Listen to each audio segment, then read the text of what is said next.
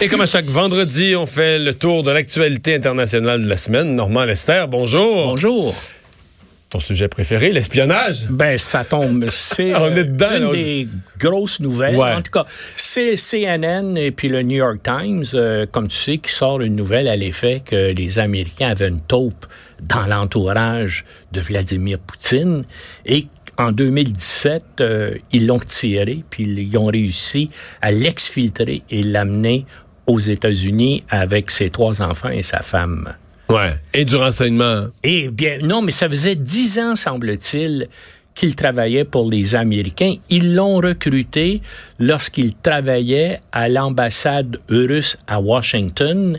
Et donc, ils l'ont... Et il est retourné dans le Et système là-bas. Il est retourné dans le système là-bas. Et puis, il a donné des renseignements. Et en 2017, ils ont, ils ils ont décidé rapidement de, de le retirer parce que, ben, on le sait déjà, les services secrets américains se méfiaient et se méfient encore de Trump. Parce, Ouais, parce que, qu'autour de cette nouvelle-là, il y avait une autre nouvelle à l'effet que Trump fait enlever de l'espionnage dans certains pays du genre. Exact- Exactement. Ben, on le sait que euh, euh, Trump, euh, ce- un de ses meilleurs amis, c'est Poutine, et que Trump fait jamais de déclaration contre la Russie ou contre Poutine. Et puis, ben, on a entendu à plusieurs reprises des anciens responsables des services secrets américains particulièrement des gens qui travaillaient contre les Russes, venus dire il faut faire attention à Trump parce que les Russes ont des choses sur lui pour le faire chanter.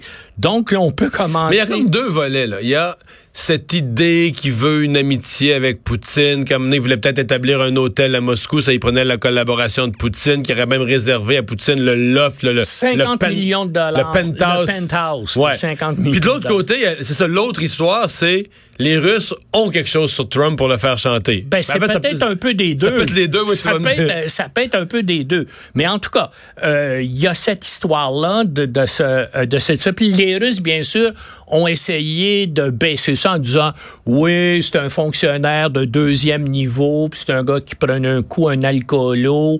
Oui, on le met à porte, mais euh, c'était pas quelqu'un qui avait des euh, renseignements significatifs. Mais assez curieusement, il commence à y avoir une presse relativement indépendante à Moscou. Et il y a des journaux euh, russes qui ont dit qui ont cité leurs sources à eux, qui disaient non, non, c'est un gars qui avait accès à des renseignements hautement secrets. Et puis, justement, euh, Poutine s'est aperçu qu'il travaillait. Il y a eu des informations comme quoi il travaillait pour les Américains. Et c'est pour ça, donc, qu'il a été euh, euh, euh, renvoyé. Et les Américains, eux, l'ont exfiltré. C'est-à-dire qu'il a dit tout à coup, euh, je m'en vais passer des vacances au Monténégro avec euh, ma femme et mes trois enfants. Et là, il est arrivé au Monténégro, puis il est disparu. Il y a eu une enquête euh, russe pour savoir Il ce qui est arrivé. il s'est évaporé. Et là, on apprend qu'il habite une, une maison à peu près à 100 km de Washington. Et devine quoi, c'est des sources à Moscou qui révèlent ça. C'est-à-dire que les, les euh, services de renseignement russes l'ont parfaitement identifié. C'est un gars, bien sûr, qui est maintenant menacé de mort. Je te rappelle le cas de Sergei Skripal l'année passée, là, le transfuge russe qui était passé du côté des Anglais, que les Russes ont essayé de tuer avec un élément neurotoxique. Il est hein. avec sa fille, Oui, qui pense. est avec sa fille. Les deux ont été hospitalisés euh, pendant deux mois. Et puis, bien sûr, en 2006, il y a le cas d'Alexandre Litvinenko, un autre agent secret russe qui est passé du côté des Anglais. Et tout à coup, il est allé parler avec quelqu'un qui voulait le rencontrer, qui venait de Moscou. Pendant qu'il s'est absenté de la table, on a mis du plutonium radioactif dans son café. Et Ça n'a pas été bon pour sa santé. ben, il est mort de façon dans des conditions épouvantables à peu près une semaine plus tard là, dans des En- alors euh, là le- ce type-là oui euh, il y a des journalistes américains qui se sont précipités bien sûr pour le rencontrer dans sa maison au sud de Washington et comme par hasard, la maison était, ma- était maintenant euh, vide et on voyait que les gens qui étaient là avaient quitté en toute vitesse. hein. Il y avait des choses qui étaient abandonnées dans la cour arrière, des vêtements, des jouets d'enfants, là, comme si les gens avaient été évacués de façon Très rapidement. Euh, un autre renvoi dans l'entourage de Donald Trump. Ben, oui, Bolton, John Bolton, le faucon par excellence, le vote en guerre, même dans l'administration de George W. Bush, euh, au début des années 2000, Bush l'avait nommé représentant, ambassadeur des États-Unis à l'ONU. Il a duré à peu près un mois et demi, quelques semaines, parce qu'il était tellement vote en guerre, euh, Trump, euh, pas Trump, Bush, le trouvait tellement extrémiste qu'il l'a, qu'il l'a renvoyé de ses fonctions. Et là, Trump l'engage. Mais là, il Mais continue. un directeur à la sécurité nationale, t'es pas supposé changer ça à toi. Ben c'est supposé, son être quel- troisième. c'est supposé être la fonction de quelqu'un à qui tu confierais ton portefeuille, tes enfants, tes- ton, Oui, ton mais, nip. lui, mais lui, il nomme n'importe qui à n'importe quelle fonction. Euh, il regarde euh, la télévision, il, il regarde Fox News, puis il voit quelqu'un qui fait une déclaration qui lui est favorable, et puis là, il l'appelle, puis il le nomme. Et, euh, je veux dire, re- il regarde le, le dernier a quitté, euh, euh, le général Kelly a décidé, salut, je m'en vais, je peux plus l'endurer. Euh, ben, euh, c'est- vraiment Michael Flynn, son premier conseiller à la sécurité nationale, il a été arrêté, trouvé coupable d'avoir menti, ben, puis est en instance de condamnation actuellement, donc il risque d'aller en prison. Comme bien sûr l'ancien avocat de Donald Trump, Michael Cohen, ben lui est déjà en prison pour quatre ans. Comme Paul Manafort qui est aussi en prison actuellement. Son- organisateur c'est de vraiment- campagne, Ben oui, c'est, c'est, c'est vraiment absolument unique, mais on peut respirer, la planète peut respirer du fait que John Bolton ait été relevé de ses fonctions par Trump. Parce que Bolton voulait faire la guerre euh, euh, à l'Iran, et puis ça fait là, près de 20 ans qu'il est un gars qui veut que les États-Unis renversent le régime de Téhéran, et si, euh, si c'est le cas, avec une force militaire. Mais ce qui a vraiment choqué Trump et qui a amené Trump à le, à le renvoyer, c'est qu'il est allé faire un discours où il a dit que, dans le fond, les Américains devraient se comporter avec Kim Jong-un, le meilleur ami nord-coréen de Trump, et il a dit on devrait avoir la même attitude que lui qu'avec Kadhafi. Et on devrait donc l'amener, comme Kadhafi, à se désarmer.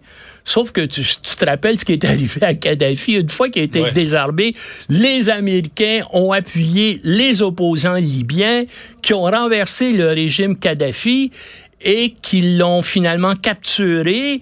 Et il est mort dans des conditions atroces dont je n'oserais pas décrire euh, la façon dont ça s'est passé à la radio. Ouais, donc Kim Jong-un. euh, Oui, fait que Kim Jong-un Pas trop intéressé, à ça, puis lui, il a dit, moi, quand je vais renoncer aux armes nucléaires, est-ce que les Américains vont me faire la même chose qu'ils ont fait à Kadhafi? Et puis là, bien sûr, il a dénoncé Bolton, et bien sûr, Trump s'entend bien, comme larron en foire, devrait-on dire, avec Kim, Song- Kim Jong-un. Alors, il a décidé de se débarrasser de Bolton. D'autant plus que Trump est en train de changer complètement d'attitude vis-à-vis de l'Iran. Là.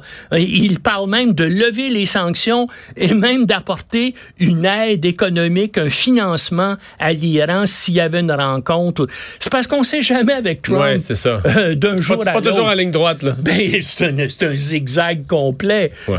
C'est un cyclone. Débat des candidats démocrates, euh, Joe Biden qui reste en tête, mais qui se fait chauffer. C'est pas comme au début, là. Quand il a annoncé sa candidature, c'est comme s'il était seul. Oui, oui, ben évidemment, il est en tête. Il y a Elizabeth Warren euh, qui est, qui est près de lui, qui a des chances.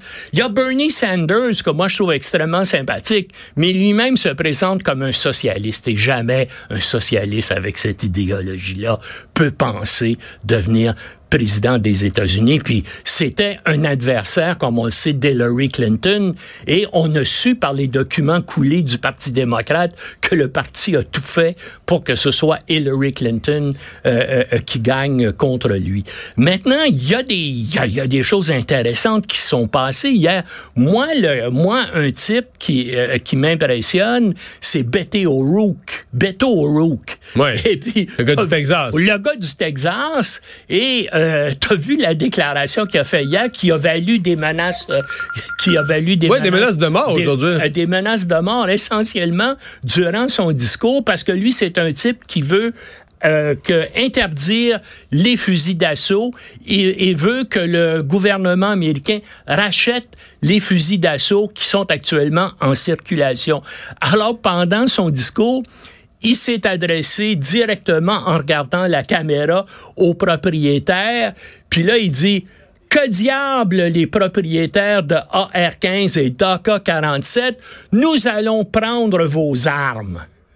Il y a eu, bien sûr, des réactions et des menaces de mort immédiates. Il y a même eu un, élu euh, du Texas qui dit, je l'ai avec moi, mon AR-15, et viens donc la chercher pour voir.